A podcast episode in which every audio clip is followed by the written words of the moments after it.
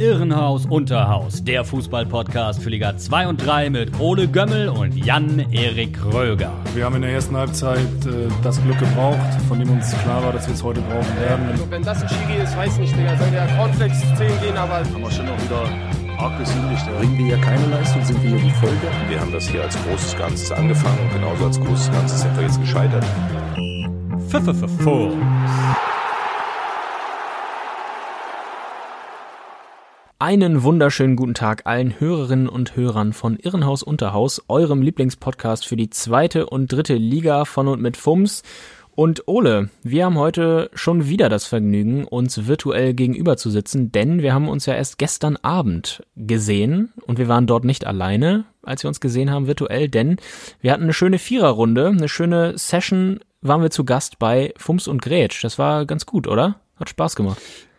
Ja, wir sind eigentlich fremd gegangen in dieser Woche gestern, äh, um es besser zu sagen. Wir waren bei den großen Podcast-Onkeln von FUMS, bei FUMS und Gatsch. Ja. Der verbale Notgrätsche mit dem Strohmeier und mit dem Fritsching. Äh, ich denke mal, viele, die uns hören, werden auch die beiden kennen. Und wir waren zu Gast im Podcast Fums und Gage und haben so ein bisschen geschnackt über Bundesliga natürlich. Das äh, schauen wir nämlich auch. Welche Überraschung. Man mag es kaum glauben, ja. Genau. Unter anderem auch ein bisschen über Darmstadt und äh, Gramozis, den neuen Trainer von St. Pauli, ex-Darmstadt, äh, Quatsch, St. Pauli, Schalke 04 natürlich, äh, gequatscht, Ex-Darmstadt-Trainer. Und äh, ja, aber auf jeden Fall eine Sache gestern, oder? Ja, auf jeden Fall. Ich hatte ein bisschen das Gefühl, äh, wie so ein wahrscheinlich Jungprofi, der gerade mal zur ersten Mannschaft hochgezogen wurde, normalerweise in der zweiten. Wir sind ja sozusagen hier der Unterbau, kann man fast sagen. Wir kräuchen und fleuchen hier in den unteren Ligen rum. Und äh, ja, jetzt durften wir beide mal bei den Profis reinschnuppern. Ich würde sagen, ja. Und äh, ja, hat großen Spaß gemacht. Strohmeier und Fritsching mit allen Wassern gewaschen und wir dann noch grün hinter den Ohren. Es war uns eine Ehre und wir sind natürlich froh über jeden Hörer, der vielleicht von den Fums und Gage Jungs durch diesen Podcast jetzt mal hier reinhört und euch an dieser Stelle äh, auch ein warmes Hallo. Sehr schön, dass ihr dabei seid. Äh, vielleicht gefällt euch der Bums ja und dann würden wir uns natürlich auch freuen, wenn ihr in Zukunft weiterhin so fleißig Spotify, Podcatcher, Apple Podcast äh, anklickt und uns ein bisschen eurer Zeit schenkt. Ganz genau. Dann wollen wir uns den Themen der heutigen Folge widmen. Und zwar fangen wir an mit der dritten Liga. Und heute wollen wir den Fokus ein bisschen auf den Abstiegskampf legen. Wir haben vor zwei Wochen über den Aufstiegskampf in beiden Ligen ein bisschen gesprochen, dort den Fokus vor allem auf die zweite Bundesliga gesetzt. Und heute sprechen wir, wie gesagt, über den Abstiegskampf und da ist ja auch in der dritten Liga einiges passiert. Allen voran zum Beispiel der MSV Duisburg, der langsam sich da unten ein bisschen befreien kann, oder? Ja, es ist ja immer noch äh, total eng. Lübeck als 20. 23 Punkte und Duisburg als äh, 13. 30 Punkte, also sieben Punkte Spektrum dort äh, unten in der Tabelle. Das wird wahrscheinlich auch bis zum Ende wieder schön eng bleiben. Aber du hast recht, Duisburg äh, kommt langsam so unten raus. Nach letzter Woche hätte man gedacht, hm, okay, vielleicht wird's wieder schwierig, weil da haben sie ja ordentlich auf den Sack bekommen. Äh, in Saarbrücken, glaube ich, 4-1 verloren. Aber jetzt gegen ein nicht minder schwaches Team oder starkes Team, 1860 München, haben sie 1 zu 0 gewonnen. Und das war, wenn man so den Spielverlauf im Ganzen betrachtet, glücklich. Ja, kann man schon so sagen, denke ich, weil 1860 ist schon besser ins Spiel gekommen. Es äh, ja, war recht offen, so in der ersten Halbzeit, gab ein paar Chancen. Die besseren auf jeden Fall auf Seite der 60er. Ich erinnere mich da an Stefan Lex, der nach einer Vorlage von Mervey Biancardi eine hundertprozentige Chance eigentlich hatte. Aber ja, das Tor da von dachte Weinkauf, ich übrigens bei der Situation, ja. dass der Ball von Biancardi irgendwie schon im Aus war. Ja, so sieht so aus. Sieht's, bei der bei der Zusammenfassung von Magenta Short sieht's so aus. Ja. Naja, habe ich auch gedacht. Aber wie gesagt, das wäre ja auch da egal gewesen, weil ihr wisst es, in der dritten Liga gibt es keinen Videoassistenten, also das Tor hätte gezählt. Aber ja, 1860 hat es irgendwie nicht hinbekommen, den Druck, den sie ausübten, in Tore umzumünzen. Und deswegen gingen die beiden Teams mit 0 zu 0 in die Halbzeitpause. Ja, und dann kam die 51. Minute und das Spiel war eigentlich gelaufen. Dennis Erdmann hat äh, Aziz Bouadouz, den Neuzugang, der im Winter kam aus Sandhausen von den Duisburgern, umklammert in so einer ja, Art Ringer-Manier, kann ich fast sagen. Und es war, glaube ich, jedem klar, äh, klar auf dem Platz, sogar Erdmann, äh, der ja sonst dafür bekannt ist, dass er gerne mal äh, das ein oder andere Wörtchen wechselt mit dem Offiziellen oder mit seinen Mitspielern, hat nicht protestiert. Es gab die rote Karte für eine äh, Notbremse und dann noch den Elfmeter für Duisburg, die klassische äh, Doppelstrafe sozusagen. Ja. Und ich In deinen Augen okay? stark. Ja, ja, Erstmal klar. Ähm, ist okay in der, in der Situation. Ich fand aber ganz stark, wie Boadus da seinen Körper noch zwischen Erdmann und den Ball geschoben hat. Also da fand ich, also klar, das, das erwartet man von so einem Mann, aber da spricht, denke ich, auch die Erfahrung in dieser Situation, dass er da das Maximum rausmacht, wird klar gehalten und äh, da gibt's nichts dran zu deuten an diesem Elfmeter. Und dass Erdmann da nicht seinen, seinen Mund aufmacht, äh, nicht so wie sonst manchmal, äh, spricht ja auch schon für sich. Also klare Ja. Geschichte. Wo du es ansprichst, Buadus, äh, generell jetzt bei den Spielen, die, ich, die noch folgen werden hier in meiner Analyse, einige Winterneuzugänge, die ordentlich für Furore sorgen und äh, Buadus auf Duisburger Seite kann man da auch mit reinnehmen. Vier Spiele, ein Tor, zwei Vorlagen und jetzt dieser rausgeholte Elfmeter noch, das lässt sich sehen. Da hat äh, das Duisburger Front Office gute Arbeit geleistet, finde ich. Und äh, ja, um das mal hier vorwegzunehmen, der Elfmeter wurde natürlich verwandelt von Moritz Stoppelkamp. Danach auch noch ein recht offenes Spiel dafür, dass die 60er einer weniger waren, hatten noch mal eine Riesenchance durch äh, Belkaia, der junge Innenverteidiger, aber super gehalten von Weinkauf. Ja, dann plätscherte das ganze Spiel so ein bisschen vor sich hin, aber ähm, war eigentlich bis zum Ende spannend und unterhaltsam, aber natürlich irgendwann die konditionellen Vorteile auf Duisburger Seite aufgrund des einen Spielers mehr waren dann, glaube ich, ausschlaggebend, dass die Duisburger das äh, Spiel nach Hause schaukeln konnten und jetzt auf dem 13. Platz gar nicht mehr so sehr da zu knabbern haben wie noch zur Winterpause, wo sie ja auch zwischenzeitlich mal letzter waren, glaube ich, ne? Ja, das sah alles andere als gut aus zwischendurch. Da können sie Ah. sich jetzt ein bisschen entspannen. Ja. Was mir auch noch aufgefallen ist bei dem Spiel, äh, nach dem Spiel, Michael Kölner, der 1860-Trainer, äh, hat sich natürlich geäußert und da ist mir nochmal aufgefallen, dass das klingt wie eine Fremdsprache, wenn der, wenn der im Interview. Also es hört sich so an, äh, als wäre er gerade irgendwie Äh. jahrzehntelang in den Alpen verschollen gewesen und jetzt irgendeinem Reporter äh, in die Hände, äh, in die Arme gelaufen und äh, muss dann gezwungenermaßen versuchen, irgendwie auf Hochdeutsch da ein Interview zu geben. Also ja, muss ich mich immer sehr konzentrieren, da was zu Naja, verstehen. ich glaube, der versucht gar nicht Hochdeutsch zu sprechen. Also Nee. wie gesagt, ich habe es auch zum Glück. Meine Eltern haben Freunde aus Bayern, deswegen kenne ich diesen Akzent äh, schon länger und kann ihn so ein bisschen entziffern. Aber du hast schon recht, das ist immer wieder aufs Neue eine Herausforderung. Ja, gehen wir einen Tabellenplatz weiter nach unten. Auf dem 13. war ja der MSV aus Duisburg. Auf dem 14. steht Meppen. Und äh, das Spiel vom SV würde ich auch gerne kurz halten. Die haben nämlich gegen den ja, ersten gespielt in der Liga, den absoluten Aufstiegsaspiranten, nämlich Dynamo Dresden. Und äh, ja, das Spiel sah auch so aus, als wenn der erste gegen den 14. spielt. 4 zu 0 hat Dynamo gewonnen in Meppen. Es gab so gut wie keine Gegenwehr von den Niedersachsen. Kurz vor Schluss mal ein Pfostentreffer noch, aber sonst, ähm, ja, das eine Tor von den Dresdnern war etwas umstritten. Da ähm, es ein Elfmeter war und es nicht ganz klar war, war das einer, war das keiner. Aber am Ende hätte das auch nichts äh, am Spielausgang geändert, wenn der Elfmeter nicht gepfiffen wurde. Dresden wird immer stärker, macht mir so ein bisschen Angst. Letztes Spiel schon 4-0 gewonnen gegen Ingolstadt. Dieses Spiel jetzt auch 4-0 gegen Meppen, also tun auch ordentlich was fürs Torverhältnis. Ja. Und äh, ja, performen echt seit Wochen wie ein Top-Team, oder? Ja, absolut. Und wo wir gerade eben von den Top-Wintertransfers gesprochen haben, auch Dresden hat einen in ihren Reihen, nämlich Heinz Mörschel im Winter Ja, von Uerdingen. Der trifft ja. auch, wie er will. Also gefühlt in jedem Spiel macht er jetzt eine Bude. Hast du den nicht auch noch irgendwie, war der nicht mal bei Kiel? Ja, war er. Ja. Ich wollte gerade sagen, war Da der hat er auch auch schon keine Rolle gespielt. auffällig gut? Okay, dann Überhaupt nicht. Ne, Nicht. Der hatte, der hatte vielleicht eine Handvoll Kurzeinsätze, hat glaube ich mal Ja. ein Tor in der zweiten Liga gegen Köln äh, gemacht zum Ja. Unentschieden. Das war's dann aber auch, was mir von ihm in Erinnerung geblieben ist. war sogar überrascht, finde ich, dass er, das eine Tor war ja ein Standard, ein richtig schöner Freistoß. Und äh, Mörschel ist ja auch, glaube ich, kurz unter zwei Meter, also ist ja ein richtiger Riese. Ja, ist ein dass der da, eigentlich kennt man ja diese Riesen, also siehe Naldo oder Thiago Silva, ähm, obwohl der ist gar nicht so groß, aber Naldo, nehmen wir Naldo, kennt man ja, dass die eher mit Gewalt da ihre Freistöße reinbratzen, aber äh, Mörschel richtig mit Gefühl, Ja. da an Domaschke vorbei, der übrigens äh, ja so ein bisschen der Pechvogel des Spiels war.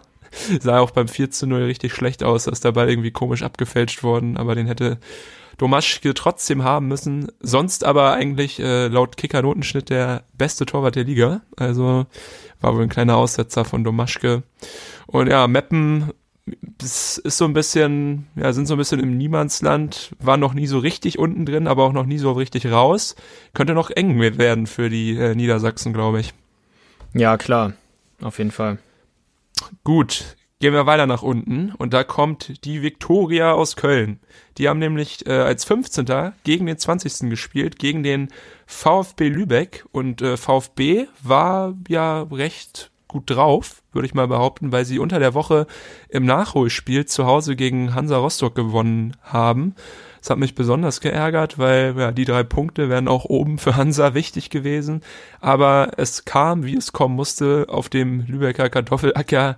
Sofian Benjamina, Ex-Hansa-Stürmer, macht das 1 zu 0 und äh, ja, sorgt für drei Punkte in Lübeck und dann war da so unter der Woche, glaube ich, gute, gute Laune und äh, Motivation fürs Spiel gegen, gegen Viktoria Köln. Aber das konnte nicht so wirklich auf den Platz gebracht werden. Das Spiel, also man muss ja aber auch sagen, ne, auf diesem, also was willst du erwarten? Auf diesem Geläuf ja, kann schwierig. Einfach, es kann kein vernünftiges Spiel da entstehen. Also ja. Kombination, wie, wie willst du das machen, wenn wirklich der Ball, du spielst einen 5 kmh schnellen Pass und der Ball hoppelt da dreimal hin und her und ja. kommt am Ende, weiß ich nicht, zwei Meter weiter rechts an, wo du ihn eigentlich hinplatziert hast. Ja. Also ja, was sollst du da machen? Die erste und das Halbzeit fördert halt echt dann so, ja. eine, so eine richtigen Gurken-Games. Also in diesen Tabellenregionen der dritten Liga ist es ja eh schon kein Augenschmaus, aber solche Rahmenbedingungen, ja, setzen dann alles daran, dass es dann halt noch äh, schwieriger ja. wird, diesem Spiel ja. als neutraler Zuschauer zuzuschauen. Stimmt. Ja, es ging, die erste Halbzeit war recht ausgeglichen, wenig Chancen, aber wenigstens äh, ballbesitztechnisch und äh, ja, so spielbestimmt konnte man da keinen überlegenen Akteur ausmachen, aber dann kam direkt nach der Halbzeit, ich glaube, ja, erste Aktion nach dem Wiederanpfiff Lukas Cueto, der das Tor gemacht hat für Viktoria Köln. Danach noch Mike Wunderlich zum 2 zu 0 erhöht nach einem richtig groben Bock von Nico Rieble. Hat er irgendwie den Ball nicht getroffen, im Strafraum abgegeben und Wunderlich hat das Ganze ausgenutzt. Aber dann kam die Lübecker nochmal zurück. Cyril Akono, die Laie aus Mainz. Ich glaube, er hat bei Mainz 2 in der Regionalliga hauptsächlich gespielt, war aber auch schon manchmal im Profikader. Er hat noch ein Tor geschossen zum 2 zu 1. Und danach kam noch mal wirklich so eine Druckphase der Lübecker. Aber das war leider zu spät. Und äh, deshalb äh, konnten die Kölner da wichtige drei Punkte entführen und sind mittlerweile auf Platz 15. Aber Akono auch nochmal, um das zu sagen, auch so ein Neuzugang, der mir gefällt, hat jetzt äh, zwei Vorlagen und ein Tor, ich glaube in, in vier Spielen. Klar, ähm, Lübeck immer noch mega weit unten drin, aber wenn Akono sich da weiter so gut eingruft mit den Jungs und jetzt wurde er sogar nur eingewechselt, dann ist das vielleicht auch einer, der da noch äh, für sorgen kann, dass die Lübecker nochmal so ein bisschen äh, sich nach oben orientieren können. Gut. Mensch, bin schon Mensch. fast, fast trocken, trocken geredet. Mein Mund ist staubig. Aber äh, ja, können wir ja so in dieser Chronologie fortfahren und äh, zum ersten FC Kaiserslautern, den Roten Teufeln, äh, kommen. Oh ja, das, ist das ja war auch ja auch eine ganz bittere Geschichte, mal wieder. Einer unserer Lieblingshosts. Ja, du bist äh, tatsächlich äh, vorbeigekommen in der zweiten Halbzeit, als das Ding hier noch lief bei mir auf dem Fernseher. Ganz also, genau. Genau, weil wir uns danach ja äh, Bundesliga angucken mussten, gezwungenermaßen für Fums und Gage. Aber ja, Rostock-Klautern 2 zu 1. Ich kann nur sagen, oh Gott, oh Gott, oh Gott. Also ein unverdienteres, äh, ja, unverdientere drei Punkte hatte Hansa in dieser Saison, glaube ich, noch nicht. Weil Kaiserslautern war wirklich, also über 70, 80 Prozent des Spiels so überlegen. Äh, ja. Haben auch äh, verdient äh, in der 25. Minute nach einem Standard äh, das 1 zu 0 gemacht durch Kraus. War ein Kopfball, wo Kolke keine Chance hatte. Danach auch noch mega gute Chancen in der ersten Halbzeit gehabt durch äh, Zuck und Hut. Auch häufig nach Standards. Da hat Hansa ja manchmal so die Probleme, also auch traditionell schon fast, nach Standards zu verteidigen. Ja. Aber dann hat, konnte Hansa sich in die Halbzeit retten, irgendwie mit 0 zu 1. Und direkt nach dem Anpfiff, ähnlich so wie vorhin bei Köln-Lübeck, Nick Omladic in der 47. Minute mit dem Ausgleich. Und dann entwickelte sich das Spiel doch zu einem unterhaltsamen Kick. Also hatte gute, gute Ansätze und gerade wo du jetzt eben schon wieder gehatet hast gegen das Kombinationsspiel in den unteren Tabellenregionen, muss ich sagen, dass, äh, obwohl das äh, der Rostocker Rasen auch nicht so super ist, dass das äh, steckenweise ganz geil aussah. Sowohl bei Kaiserslautern als auch bei Hansa. Also Kaiserslautern vor allem, die hatten da noch mega Chancen, also Redondo und Backert und äh, Göss, äh, wie heißt der noch, Gössi Tok, glaube ich, oder Götzu Tok, der äh, Kaiserslauterer, hatten unfassbare Chancen, die auch echt gut rausgespielt waren und ja, Krake Kolke mal wieder, ne? Also ja, bester Mann. Auf den kann Hansa sich wirklich verlassen. Dann hat äh, Marco Antwerpen rot bekommen und zu allem Überfluss, ja, gab es da noch den Standard in der 96. Minute. Simon Rhein flankt rein, Rosbach auf seinen Helm, äh, hält seinen Helm hin. Rosbach spielt ja immer mit Helm, ähnlich so wie, Peter Tschech oder Carbon Klaus Jasula. Ja. Ja, und dann äh, das 2 zu 1. Also du hast es ja mitbekommen, ich bin hier so halb ausgerastet, weil. Ja, es wurde gebrüllt. Das sind, so ja, ganz ehrlich, sagen. das sind ja die Punkte, die man am Ende auch, also die, oder die Hansa am Ende braucht, um, um, ja, um mitzuspielen und halt diesen zweiten Platz beziehungsweise dritten Platz zu behaupten. Deswegen hat es mich auch so gefreut. Aber andererseits, äh, wie fühlt man sich jetzt wohl als Lauterer? Also ja, wenn du eigentlich ge gegen ein Top-Team gute Leistungen bringst und dann das noch so ja. aus der Hand gibst.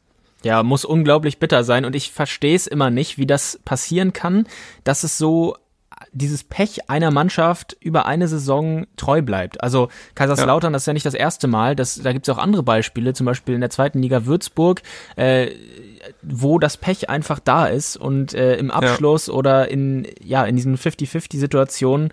Und das ist ja wirklich unglaublich bitter, dass du dann da nicht mal einen Punkt holst, obwohl du die bessere Mannschaft bist.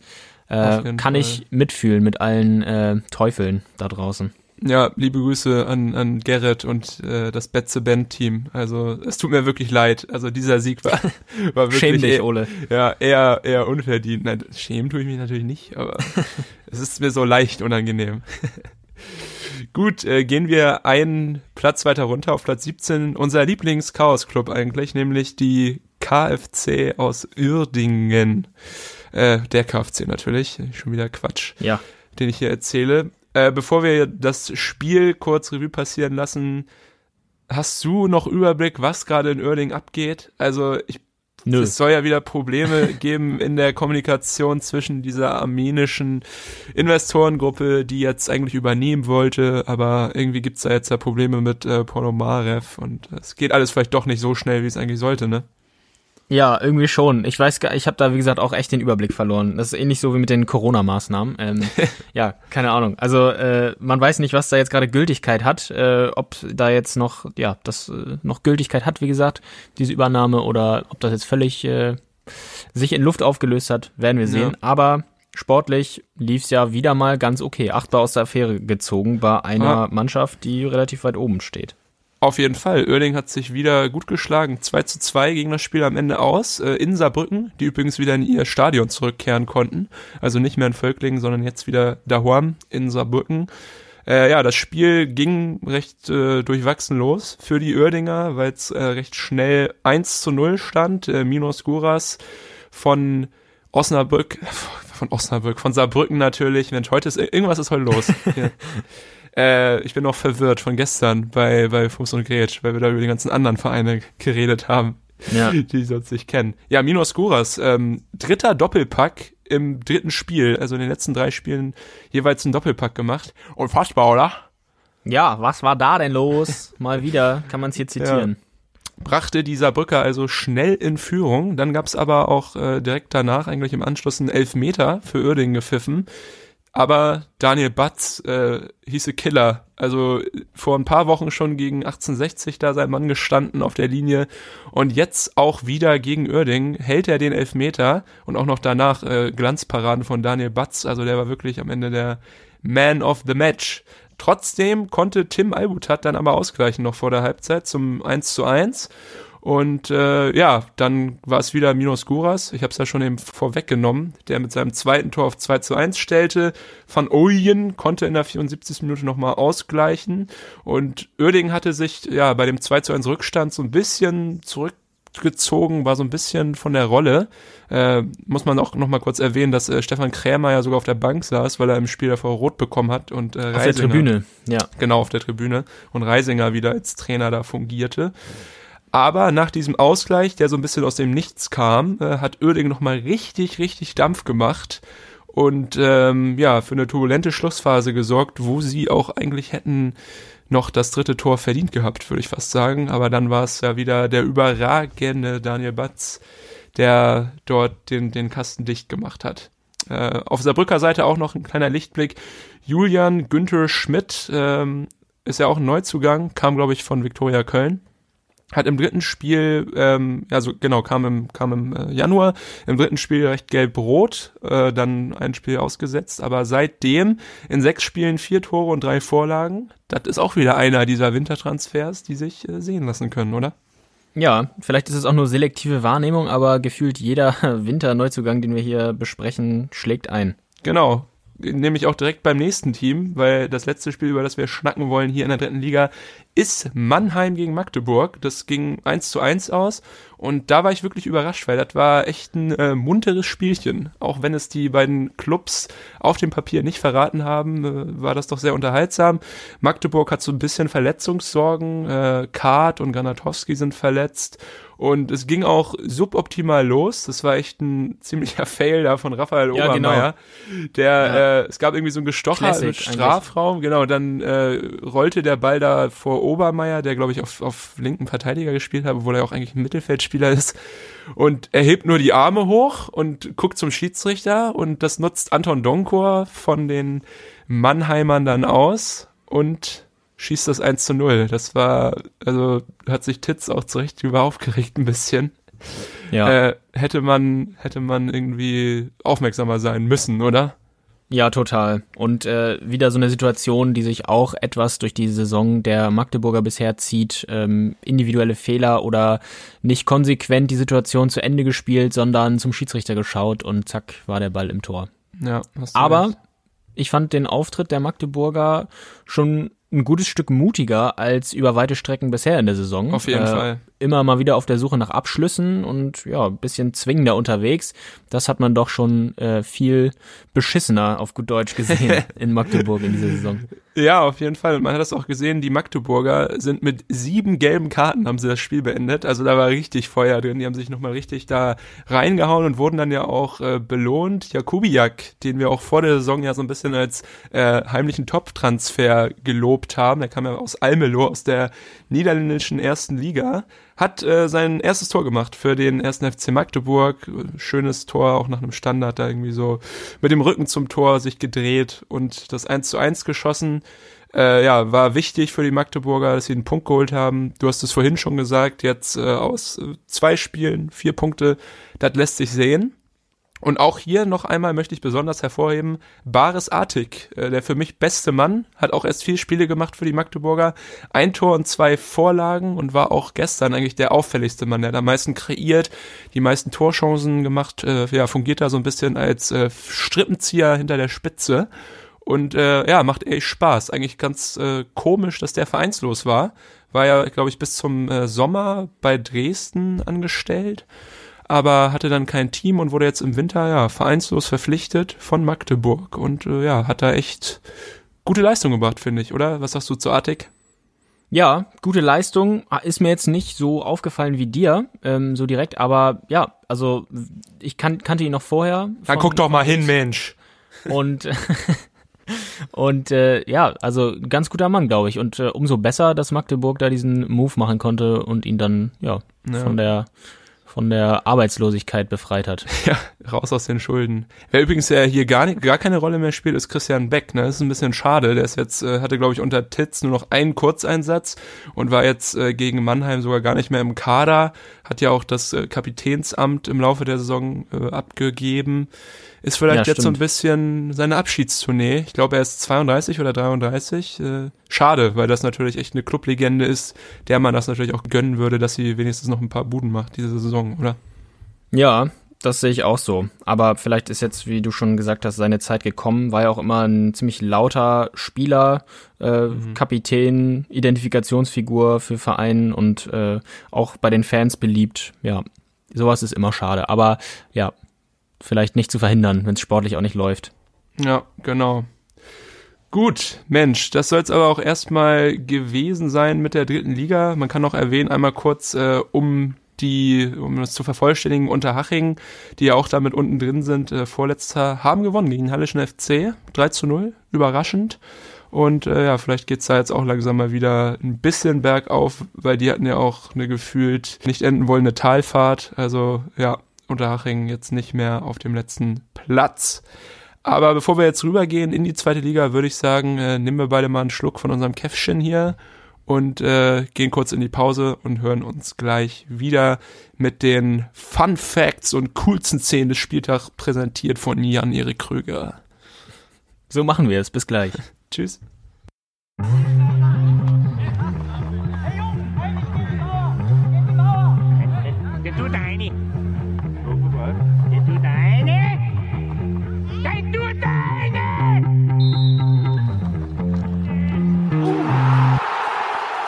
Liebe Hörerinnen und Hörer, hier ist Ole von Irrenhaus Unterhaus, dem FUMS-Podcast für die zweite und dritte Liga. Ja, die heutige Folge steht unter, den, unter dem Namen Irrenhaus Goes Abstiegskampf. Vor zwei Wochen war es Irrenhaus Goes Aufstiegskampf. Ja, heute befassen wir uns so ein bisschen mit den Problemen Kindern aus Liga 2 und 3. Eben schon ausführlichst über die dritte Liga gesprochen. Das ist ja wieder sehr eng. In der zweiten Liga ist es nicht ganz so eng. Also die, der Letztplatzierte hat da schon einiges an Rückstand, aber trotzdem, ja, so zwischen Platz 16 und 11 kann man vielleicht so sagen, Platz 12, ist es doch auch äh, sehr spannend und deswegen übergebe ich an dieser Stelle vertrauensvoll in die Hände von Jan-Erik Kröger, der sich natürlich wieder stundenlang mit der zweiten Liga befasst hat und euch jetzt die besten Erkenntnisse aus dem vergangenen Spieltag liefert.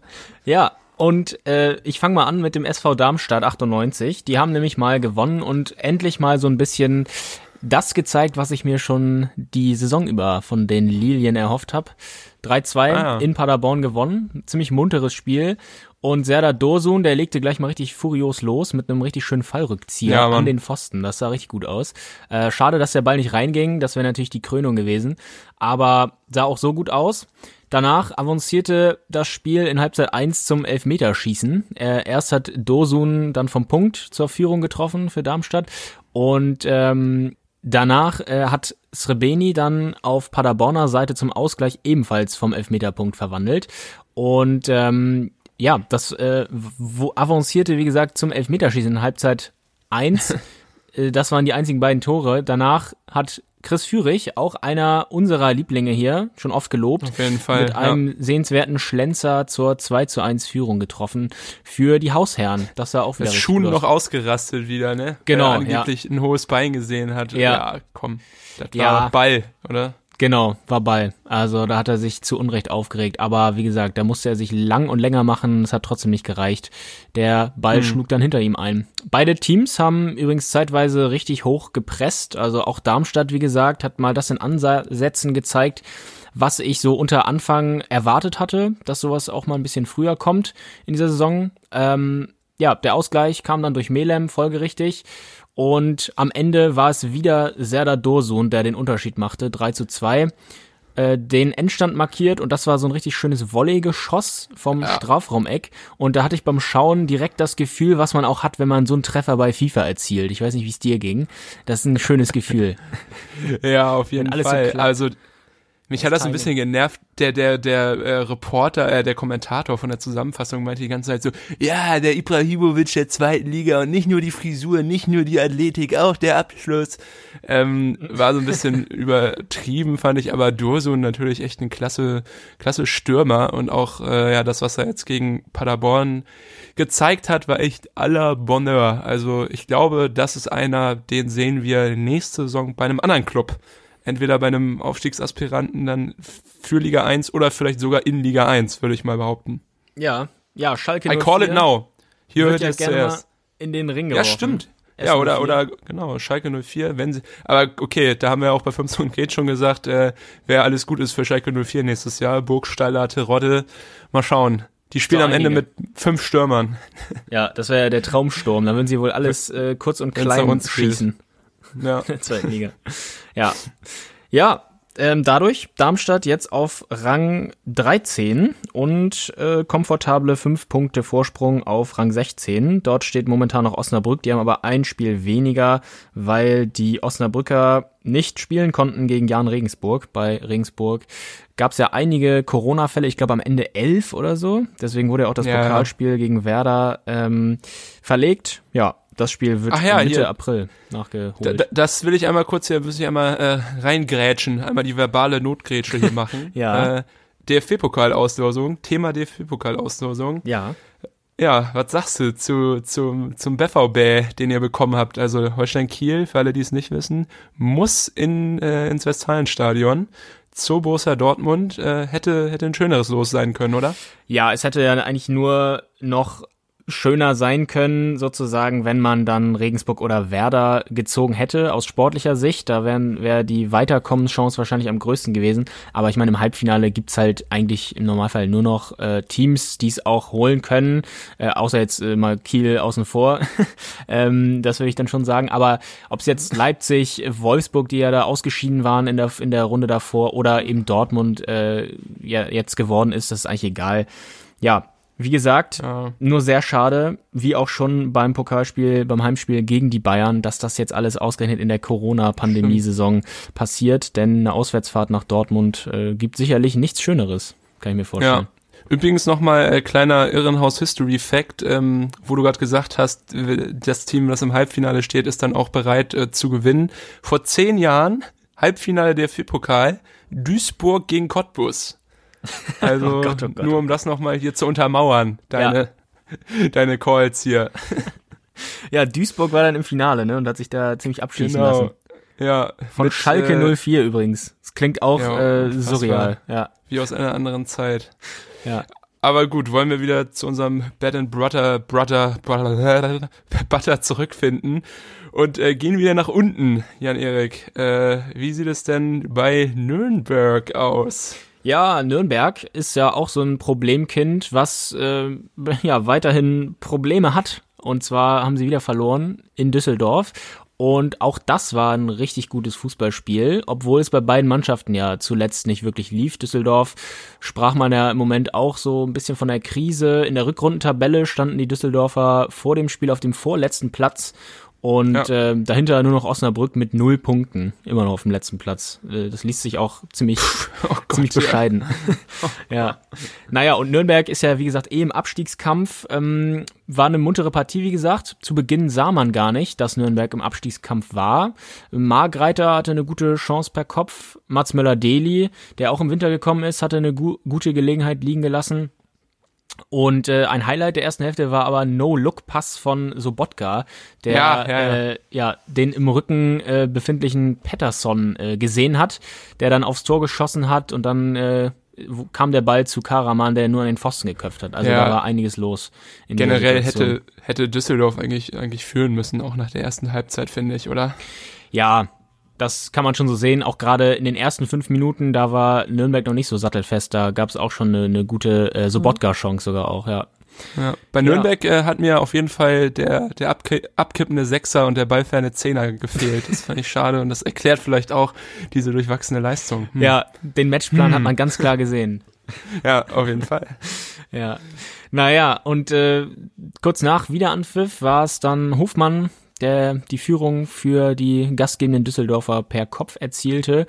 Kurz danach der Ausgleich durch U19-Nationalspieler Borkowski, der ist ausgeliehen von RB Leipzig. Ja, der auch war gut, guter ne? Mann. Ja, würde ich auch sagen, recht auffällig. Aber das Highlight nach der nach dem No-Look-Pass in der ersten Hälfte war dann in der zweiten Hälfte der butterweiche Innenseitenschlenzer von Sobotka, der dann auch äh, wieder die Führung markierte für Düsseldorf. 2 zu 1. Das war so ein ganz lässiger Toni Kroos Abschluss, würde ich sagen. Also richtig schön ähm, ins lange Eck geschlänzt. Ähm, ja, danach hat Piotrowski auf Fortuna Seite den Sieg wahrscheinlich durch seine Rettungsaktion gesichert. Äh, relativ kurz vor Schluss hatte der da einen Kopfball kurz Ah. vor der Linie, ähm, einen hohen Ball geklärt, bevor ein Gegenspieler dann ins äh, verwaiste Tor hätte köpfen können. Bei Pi- Schleusner. Das, das wäre Ja. das wär genauso ein Tor gewesen wie damals äh, bei der, in der Relegation gegen Ingolstadt. Da war es da auch Schleusner kurz vor Schluss mit so einem hohen Ball da in den Strafraum rein. Ja, Das äh, habe ich schon wieder vor mir gesehen. ja, böse Erinnerungen für alle Nürnberger. ja. Nee, für alle Schanzer. Äh, ja, klar. Aber auch für alle Nürnberger, dass es überhaupt so weit gekommen ist, weil ich denke Das stimmt, nicht, dass ja. die Nürnberger dieses Jahr wieder in der Relegation spielen möchten. Das gilt es zu verhindern. Übrigens, Ja. ich kann mir gut vorstellen, wenn Nürnberg jetzt nochmal abrutscht auf einen Relegationsplatz. Ich meine, es sind jetzt auch ein paar Punkte, ich glaube fünf. Ja, genau, fünf Punkte Vorsprung. Aber sollte es nochmal so weit kommen, dann rollt irgendwann mal der Kopf von Klaus, glaube ich. Was meinst du? Also ich glaube nicht, dass sie sich das noch Ja. zu lange anschauen, Nürnberg. Nee, das, glaub- das glaube ich auch. Also es ist ja wirklich ähm, ja sehr durchwachsen, was da gezeigt wird. Und ich kann mir auch vorstellen, dass Dieter Hecking das nicht mehr so lange durchgehen lässt. Wer weiß, vielleicht macht er es ja wieder selbst. Ja, das wäre, das würde ich gern sehen. Dieter Hecking Hm. nochmal als äh, Trainer in der zweiten Liga an der Seite. Dabei haben wir doch eigentlich gesagt, dass er keinen Job mehr bekommt nach diesem HSV-Debakel da. ja, Aber nun gut. vielleicht. Äh, Das kann schneller gehen, als wir denken, glaube ich. Ja. Ja, übrigens Piotrowski, über den wir gerade sprachen, liest sich so ein bisschen äh, für alle Pokémon-Fans wie die Pokémon-Entwicklung von Piotr Trochowski. Like, wer ihn noch kennt. Auch eine deutsche Fußballlegende. Ja, muss man mal Bruno Labbadia fragen. Ja, Er kennt ihn auch gut. Genau. Ist auch seine Frau. Ja, ja. Sind alle gut miteinander bekannt. Ja, und ähm, nach dieser Aktion musste Nürnberg beim Stand von 1 zu 2 natürlich alles riskieren. Düsseldorf konterte dann am Ende nochmal über Hennings und Sorg, rutschte dann mit dem Ball über die eigene Torlinie zum Endstand 3 zu 1. Bittere Geschichte für Nürnberg und äh, ja, ich habe es gerade gesagt, Nürnberg kommt nicht vom Fleck. Fünf Punkte Vorsprung zwar noch auf Rang 16, aber äh, der, die Befreiungsschläge bleiben nach wie vor aus.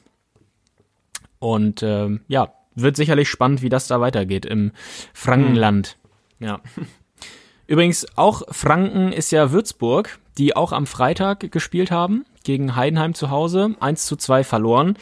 Würzburg mittlerweile, ja, sieben Punkte Rückstand auf äh, Rang 16 und neun auf Rang 15. Also schon ein bisschen klarer bei Würzburg beim Aufsteiger und es war auch wieder so ein typisches Würzburg-Spiel, fand ich. Also der Gegner ist am Drücker, ohne lang, lange zwingend zu werden. Zack, Rückstand, dann so ein bisschen Aufbäumen von Würzburg. Zack, das zweite Gegentor, es war sogar ein Eigentor von Strodig.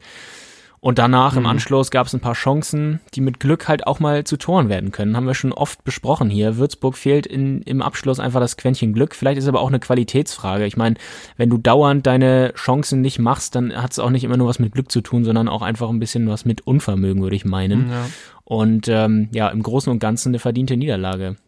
Bitter Na, ein Tor haben sie ja wenigstens geschossen. Also das Ein war Tor ja gemacht. Ja. da keimte das ja noch so ein bisschen auf dann. Ich fand auch, dass sie sich dann da schon reingehängt haben. Also wenigstens sieht man noch keine Resignation. Ich meine, wir haben das Spiel ja auch gesehen, zumindest Stimmt. die zweite Halbzeit. Äh, ja, kurzer Exkurs. Eigentlich wollten wir es komplett sehen, aber wir äh, sind dann auf die Idee gekommen, uns einen äh, Döner zu holen, den guten Gemüsedöner hier in der Gärtnerstraße in Hamburg und haben dann da gefühlt wirklich eine halbe Stunde warten müssen draußen ja. bevor wir den bekommen haben. Hat sehr gut geschmeckt, aber dafür haben wir leider die erste Halbzeit Heidenheim-Würzburg verpasst. Ja. Aber ja, das Interessante hat sich hier in der zweiten Halbzeit abgespielt. Das stimmt. Und wir Aber- kamen gerade rechtzeitig zur Einwechslung vom Major der zweiten Bundesliga, Stefan Stimmt. Halber. Ja, Hat Stefan diesmal eine halbe Meyerhofer. Stunde gespielt.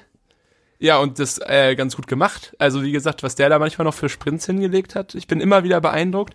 Und natürlich auch äh, mit seiner Größe, ich glaube zwei Meter, zwei, zwei Meter drei, ist er Ja. natürlich äh, super präsent da gewesen. Also ja, manchmal so keimt ein- das noch so ein bisschen auf bei ihm, das, Ja. der Glanz vergangener Tage. Ja. Stimmt. Und er ist, hat auch nicht diese schlachsige Figur wie Peter Crouch, sondern ist wirklich so ein richtiger Baum.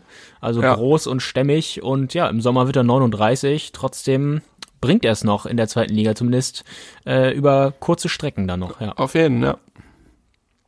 Ja, dann gehen wir doch mal weiter. Was war sonst noch so los? Ich hatte es eben schon gesagt, Osnabrück-Regensburg wurde leider abgesagt, hätte am Freitag stattfinden sollen, ist jetzt verschoben worden auf den 14. April. Und am Sonntag gab es das direkte Duell im Abstiegskampf Braunschweig gegen den SV Sandhausen. Und ja. das, was man vorher erwartet hat, nämlich ein armes Spielniveau, ja, das hat sich dann bewahrheitet. 19 Fouls, sechs Karten in der ersten Hälfte alleine. Äh, also ein kampfbetontes Spiel. Äh. Genau klischeemäßig, wie man es sich eigentlich vorstellt, so im, im Tabellenkeller. Und der Abwehrchef der Sandhäuser, Tim Kister, der wurde schon in der 35. Minute ausgewechselt, weil er schon akut gelb-rot gefährdet war. Ähm, ja. ja, gut, dass man dann so Vertrauen in seine Spieler hat. Hier, wie halt Kulu und und äh, wie heißen die Coaches nochmal? Kleppo, Kleppi, ne? Gerhard äh, Kleppinger, Klepp, genau. Kleppi und Kulu, genau. Ja. Aber genau, Kleppi musste es ja wieder alleine, alleine ja. regeln da jetzt gegen, gegen Braunschweig.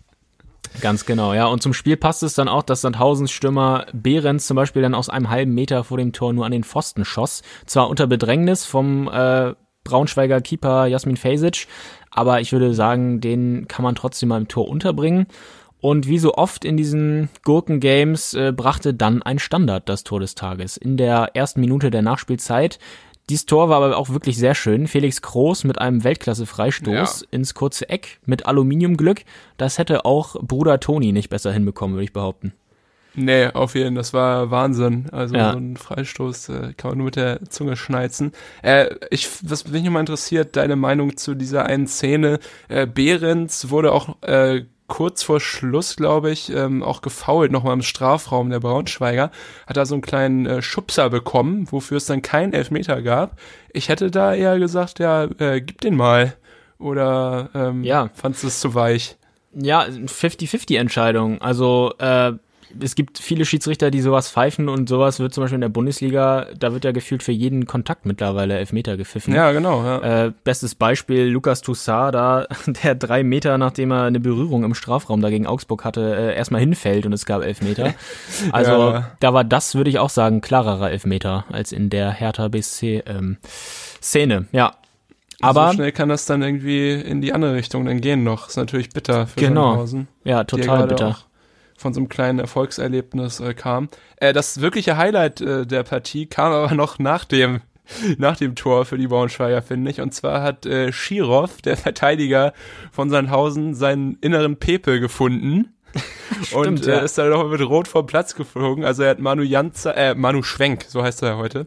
Ja. Äh, Manu Schwenk da irgendwie auf Höhe der Mittellinie geschubst so, der ist dann vor ihm hingefallen, wie es halt so, so üblich ist, äh, wenn man geschubst wird. Und dann tritt er ihm da nochmal schön Richtung Rücken. Und dann gab's glatt rot. Also sind die Pferde mit ihm durchgegangen, aber äh, ja, ja. hilft den Sandhäusern natürlich äh, auch nur bedingt weiter, vor allem weil es jetzt auch am Wochenende gegen Düsseldorf geht. Also es wird nicht einfacher. Nee. Blöd für die Jungs. Ja, gebe ich dir recht. Und bei Braunschweig, das muss man auch mal hervorheben, ist jetzt äh, dreimal in Folge die Null äh, gestanden. Also dreimal in Folge haben sie zu Null gespielt, dicke Ausrufezeichen, vor allem weil sie in der Hinrunde defensiv ja super katastrophal meiner Meinung nach ausgesehen haben. Auch viele Aussetzer, ja. individuelle Fehler. Trainer Meyer hat es jetzt anscheinend endlich hinbekommen, die Defensive zu stärken. Sind trotzdem noch die zweitschwächste Defensive der Liga. Ja, aber sie stehen jetzt damit seit äh, etwas längerer Zeit zumindest mal wieder auf einem Nicht-Abstiegsplatz. Sind jetzt 15. Sandhausen ja, jetzt 17. Ja. Dazwischen befindet sich, wie gesagt, der VfL ja, Osnabrück mit einem Wie gesagt, Osnabrück, genau, kann ja noch äh, vorbeiziehen, theoretisch. Ja. Genau.